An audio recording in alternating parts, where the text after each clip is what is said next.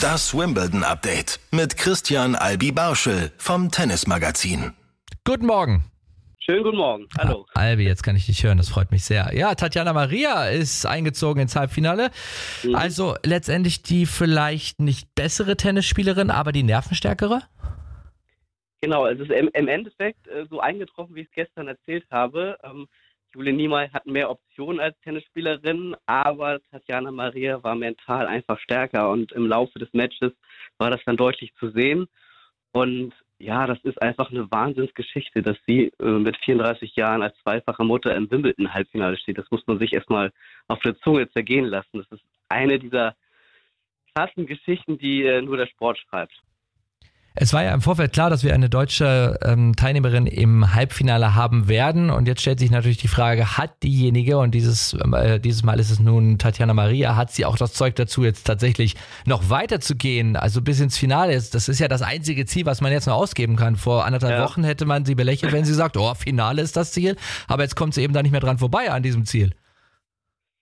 Ja, eigentlich schon. Natürlich im Halbfinale wartet ein ja, mit die schwerste Gegnerin, die man haben kann derzeit. Das ist Ons Jabeur, Nummer drei der Welt, beziehungsweise Nummer zwei der Welt, in Wimbledon an drei gesetzt, hat das Rasenturnier in Berlin gewonnen. Ähm, die beiden kennen sich auch sehr, sehr gut. Äh, Tatjana Maria sagt über sie, sie gehört zur Familie. Sie ist so ja eine Art Barbecue-Freundin und äh, Ons Jabeur kümmert sich dann auch noch rührend um die, die Kinder von Tatjana Maria. Ohnehin ist sie, ich würde sagen, wahrscheinlich die beliebteste Spielerin auf der, auf der Damentour.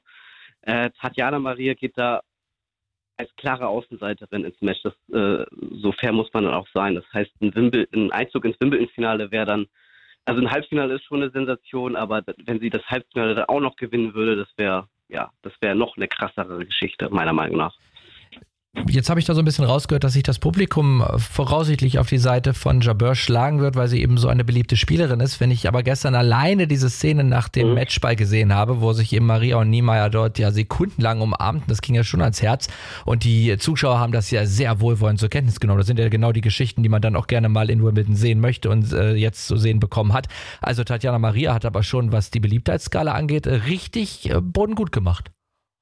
Ja, auf jeden Fall. Sie ist, gehört jetzt auch wirklich zu den äh, beliebtesten Spielerinnen auf der Tour. Sehr, sehr umgänglich, sehr sympathisch.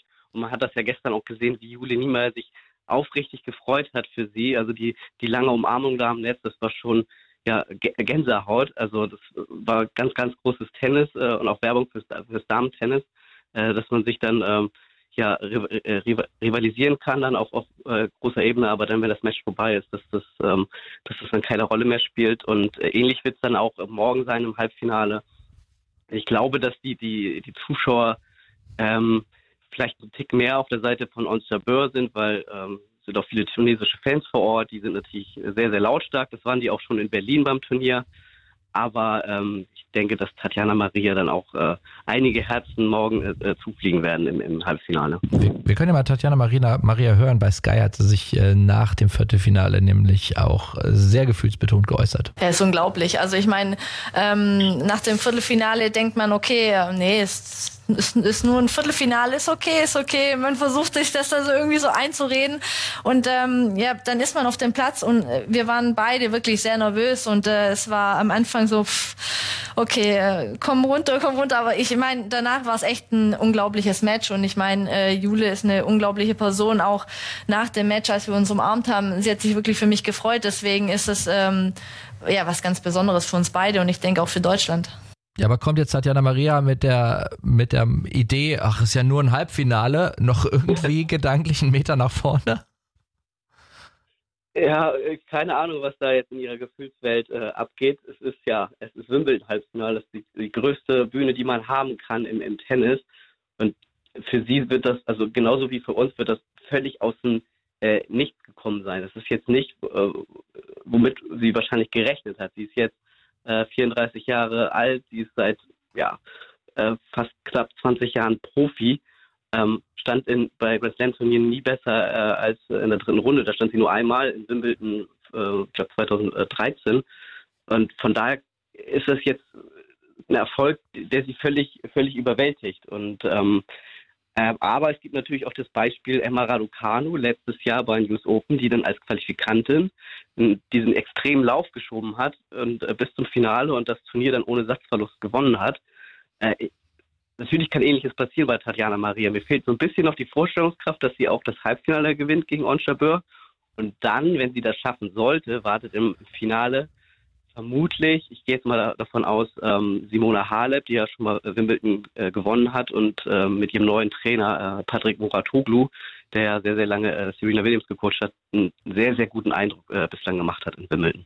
Ja, aber wer dann im Finale geschlagen wird, ist dann völlig egal. Also wenn sie jetzt Ange Jabeur auch noch, äh, auch noch besiegt, dann, äh, dann muss sie auch am Ende diesen Teller hochhalten. Das hilft ja dann alles nichts. Aber äh, es geht natürlich auch so ein bisschen darum, jetzt äh, sich Stärken und Schwächen der Gegnerin anzuschauen. Und Tatjana Maria sie ist eben schon in einem, einem, etwas gesetzteren Alter. Das hat aber den großen Vorteil, dass sie eben auch ein bisschen länger Zeit hatte, äh, sich mal ihre Gegnerin eben anzuschauen. Das hat sie mhm. ausufernd äh, getan, wie sie den Sportschau-Kollegen verraten hat. Sie ist Teil eigentlich unserer Familie. Ähm, ich kenne sie schon seit Ewigkeiten. Ähm, sie liebt äh, Kinder im Allgemeinen, aber sie liebt meine Kinder natürlich auch, also wenn, wenn sie Charlotte sieht, dann spielt sie mit Charlotte immer Tennis. Wenn sie Cecilia sieht, dann äh, ist es sozusagen ihr kleines Baby. Also mit uns äh, verstehen wir uns wirklich sehr, sehr gut zwei Freundinnen, also am Ende wieder auf dem Platz und vielleicht muss dann Tatjana Maria mal bei ihrer Tochter nachfragen, welche Schwächen denn Ange Jabeur hat, weil die haben ja offenbar schon öfter gegeneinander gespielt als Tatjana Maria gegen Ange Jabeur. Also von der, von der tennisspezifischen Qualität würdest du Jabeur höher einschätzen, aber das hat ja auch Jule Niemeyer nicht am Ende geholfen. Ja, aber Ange Jabeur ist natürlich nochmal ein weitaus anderes äh, Kaliber, die ähm, dann im Werkzeugkasten dann noch ein bisschen mehr zur Verfügung hat als Jule Niemeyer, die natürlich noch in der Entwicklung ist. Und Ons Böhr ist wirklich eine ausgereifte Spielerin, die wirklich alles kann und auch äh, sehr, sehr variantenreich spielt, ähnlich wie Tatjana Maria, setzt den Slice häufig ein, geht sehr, sehr gerne ans Netz. Äh, von daher wird sie auch mit der Spielweise von Tatjana Maria wahrscheinlich nicht so die großen Probleme haben, wie jetzt so eine Hardhitterin wie Jelena Ostapenko, die man mit diesem Vorhandslice natürlich völlig äh, völlig zur Verzweiflung treiben kann.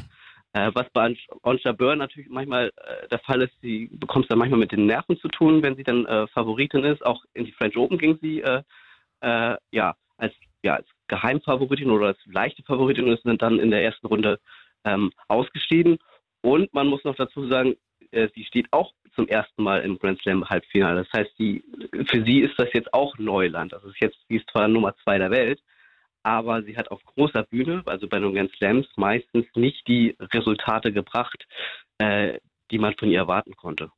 Also hätte letztendlich Anse Jabeur etwas mehr zu verlieren, wenn es dann am, im Halbfinale zur ja, Sache geht. Würde ich, würd ich so sagen, ja. Okay, und das ist dann rück, also von hinten betrachtet vielleicht so ein bisschen dann die Chance für Tatjana Maria, die ja eben auf dem Center Court jetzt endlich spielen darf. Vielleicht wollte sie auch ja. einfach mal das.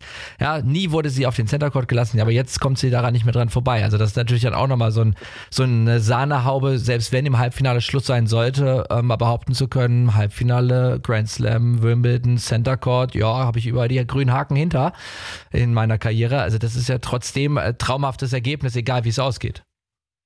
Ja, auf jeden Fall. Da wird sie jetzt die gesamtes Leben davon zehren, von diesem Turnier, auch in, in den nächsten Jahren, wo sie jetzt noch wahrscheinlich aktiv sein wird, dass das hoffentlich ihr dann auch noch einen richtigen Schub äh, geben wird. Es gibt ja jetzt leider keine, keine Weltranglistenpunkte. Mit dem Halbfinale wäre sie wahrscheinlich so in den Top 40 gewesen, vielleicht knapp an den Top 30 dran. Und das hätte für sie äh, enorm, äh, enormen Schub gegeben. Das heißt, sie wäre möglicherweise dann bei zukünftigen Grand Slams gesetzt gewesen.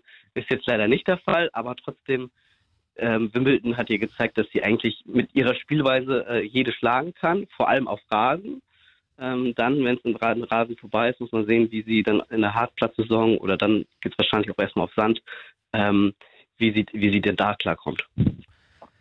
Schauen wir mal rüber zu den Männern. Äh, die Frauen werden uns natürlich auch in den weiteren Tagen beschäftigen. Tatjana Maria steht dann am Donnerstag morgen im Halbfinale und wird auf Ons Jabeur treffen. Bei den Männern weitergekommen Novak Djokovic gegen Yannick Sinner. War aber ein härteres Stück Arbeit, als ich erwartet hatte. Also 0-2 Satzrückstand. Puh. Ja, das hat man jetzt relativ häufig in der Vergangenheit gesehen von äh, Novak Djokovic, dass er nach äh, 0-2 Satzrückstand äh, dann ja beeindruckend zurückgekommen ist. Ich erinnere mich an das French Open-Finale letztes Jahr gegen Stefanos Tsitsipas, wo man dachte, okay, jetzt ist äh, jetzt ist aus bei ihm. Und dann kam er ja total stark zurück. Und äh, Er war gestern dann nach der nach der 0-2 Satz, äh, nach dem äh, Satzrückstand dann in der Umkleide und hat so sich so einen kleinen Pep-Talk, also einen Anfeuerungstag, äh, Anfeuerungs, äh, ja, sich, sich vor dem Spiel selbst angefeuert und gesagt, dass er, dass er der Champ ist, dass er, dass er, er das noch gewinnen wird. Und ähm, ja, dann kommt er raus, äh, 6-3, 6-2, 6-2 ja, ist schon beeindruckend. Ähm, natürlich kann man da die Frage aufwerfen, ähm, Yannick Sinner ist 20 Jahre alt, ähm, 15 äh, Jahre jünger als äh, Novak Djokovic. Warum ähm, bricht er dann nicht nur ähm, spielerisch ein, sondern mental und auch körperlich? Ähm, das haben wir jetzt in der, äh, in der, Vergangenheit sehr, sehr häufig gesehen, dass jüngere Spieler gegen die sogenannten Big Three, also Federer, Nadal, äh, Djokovic, äh, das einfach nicht zu Ende spielen können, wenn sie, wenn sie dann äh, führen und den, den Sieg vor Augen haben. Und dann natürlich kann man sagen, okay, das sind die besten Spieler der Welt, aber man kann natürlich auch die Frage aufwerfen, ist die, die Generation, die jetzt äh, der, äh, derzeit spielt, neben, neben den Großen, äh, wirklich, wirklich äh, ja, gut genug, um die, die herauszufordern. Ganz interessant, das Thema können man auch nochmal an anderer Stelle weiter diskutieren. Ich hatte letztens mal ein längeres Gespräch mit Christian Schenk, der ja 88 Olympiasieger wurde im Hochsprung und er meinte, ja, damals haben wir ganz andere Trainingsumfänge gehabt als die heutige Generation. Wenn ich sehe, was die so werfen, beispielsweise beim Speerwerfen, ähm, ja, die hören dann auf, wenn es bei uns quasi erst richtig losging. Jetzt weiß ich nicht genau, wie das, ob man das eins zu eins adaptieren kann aufs Tennis, aber wenn du sagst, auch ja, von der körperlichen Beschaffenheit sind er dann ab Satz 3 nicht mehr in der Lage, gegen Djokovic dagegen zu halten. Mental kann ich mir sehr wohl vorstellen, wenn ich gegen gegen den Joker 2-0 in Sätzen führen würde und es ging um ein Halbfinale, würde der Kopf auch plötzlich anfangen zu rattern. Ja, das auf jeden Fall, aber er hat ja super gespielt, die zwei Sätze lang. Und dann äh, gibt es vielleicht einen, einen, kleinen Rückschlag, meistens dann am Anfang des dritten Satzes, ein frühes Break und dann fällt alles auseinander. Und das hat man äh, bei Tsitsipas gesehen, äh, beim French Open Finale, das hat man äh, zum Beispiel bei Lorenzo Musetti gesehen, äh, der als er auch 200 Sätze geführt hat letztes Jahr im French Open gegen äh, gegen, gegen Djokovic. Und ähm, ja, das ist so, so, ein, so ein Muster, das sich irgendwie wiederholt. Und natürlich kann man sagen, ja, die äh, Federer, Nadal, Djokovic, das sind überragende Tennisspieler. Dennoch kann man die Frage aufwerfen, hm, sind, sind die anderen Spieler wirklich, äh, wirklich stark genug, um, um Grand Slam-Titel zu gewinnen? Zweites Viertelfinale, was äh, stattfand, äh, Goffin gegen Cameron Norrie. Der Lokalmatador begeistert die Massen? Ja, also dass er jetzt, der stand vorher noch nie in, im Achtelfinale eines, eines Grand Slams äh, Turniers, hat auf der ATP Tour äh, relativ konstante Ergebnisse vorzuweisen und ja, mit, mit dem Publikum im Rücken Halbfinale Wimbledon. Äh, für Djokovic wird das natürlich ein heißer Tanz, aber ja, es gibt, ohne Cameron neu nahe treten zu wollen, es gibt äh, schwerere Aufgaben in einem Wimbledon-Halbfinale. Ähm, ja, und ich denke da, dass, dass das ein eigentlich ein leichter Spaziergang sein müsste für Djokovic am Freitag gegen Cameron Norrie im Halbfinale. Auf der anderen Seite dann heute noch zwei weitere Viertelfinals und der Kyrgios, äh, über den wir ja schon sehr ausufernd gesprochen mhm. haben, hat jetzt auch noch Ärger in der Heimat. Ja. Ist dort genau, äh, ja. genau, er muss wahrscheinlich, ich ist auch noch nicht so ganz klar, er muss wohl zu einer Anhörung vor Gericht in, in Canberra, in seiner Heimatstadt. Äh, wegen eines Vorwurfs äh, seiner, seiner Ex-Freundin, so ein bisschen so ähnlich wie bei Alexander Zverev, wobei ähm, die äh, das nicht vor Gericht gegangen ist, sondern das einfach nur via soziale Medien öffentlich gemacht hat. Aber hier scheint wohl eine Anzeige vorzulegen und äh, wie es aussieht, muss äh, Nick äh, ja dann nach Wimbledon irgendwann, glaube ich, im, im Juli ähm, nach Canberra und äh, vor Gericht, um den, dass der Fall dann angehört wird. Aber viel mehr kann ich dazu auch noch, äh, noch nicht sagen. Nee, musst du auch gar nicht, werden wir dann sicherlich auch nochmal dann bei Zeit wieder hören, äh, worum es da genau gegangen ist. Aber irgendwie passt es ja in dieses Gesamtbild, dieses Enfant terrible, ja. dass jetzt auch noch Ärger in der Heimat auf ihn wartet. Ähm, ja, und Rafael Nadal gegen Taylor Fritz. Also da letztendlich hofft man natürlich am Ende auf ein Duell der Eins gegen die Zwei, Nadal gegen Djokovic. Ja, also ich gehe auch davon aus, dass, ähm, äh, dass das Finale Djokovic-Nadal lauten wird bei Taylor Fritz bin ich heute sehr, sehr gespannt. Der macht einen überragenden Eindruck, äh, hat auch vor, das Turnier in Eastbourne gewinnen, glaube ich, ohne seinen Aufschlag zu verlieren. Er ist jetzt auch hier in Wimbledon durch das Turnier gecruised. Ähm, und da ist dieselbe äh, Frage wie bei Yannick Sinner gegen Novak Djokovic. Kann er das mental auch äh, dann, wenn er dann gegen, gegen Nadal auf dem Platz steht, umsetzen? Es gibt ja so ein schönes Sprichwort, spiel den Ball und nicht den Gegner. Und das hat man häufig bei den jüngeren Spielern das Gefühl, dass dass da, dass das zu sehr im Kopf ist, dass da auf dem auf der anderen Seite eine, eine, ein richtig, richtig großer Spieler ist und sie sich nicht aufs eigene Spiel äh, fokussieren, sondern eben mit diesen Umständen zu kämpfen, dass sie ja gegen, gegen den Besten aller Zeiten spielen. Und ähm, ja, ich, ich traue Taylor Fritz heute einiges zu, aber ich glaube, Nadal ist so mental stark und hat den Kalender Grand Slam, glaube ich, im Kopf. Ich glaube schon, dass er daran glaubt. Und ich habe es ja schon mal gesagt, ich glaube ans Finale äh, Nadal Djokovic und dass Nadal das Finale gewinnt und dann auch bei News Open den Kalender Grand Slam holt.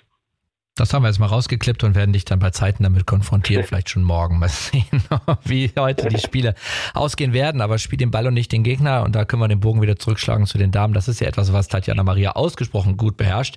Denn äh, die Gegnerin hat sie selten im Griff, aber den Ball, den kann sie sehr, sehr präzise und immer wiederkehrend dann doch gut übers Netz spielen.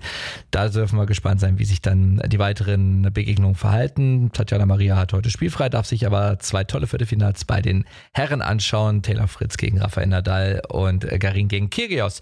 Das beides dann ab kurz vor 16 Uhr. Albi, herzlichen Dank wieder für deine Expertise und wir werden uns, ich denke mal, morgen wieder hören. Ich freue mich drauf. Gerne, bis morgen. Tschüss. Ciao. Das Wimbledon Update mit Christian Albi Barschel vom Tennismagazin.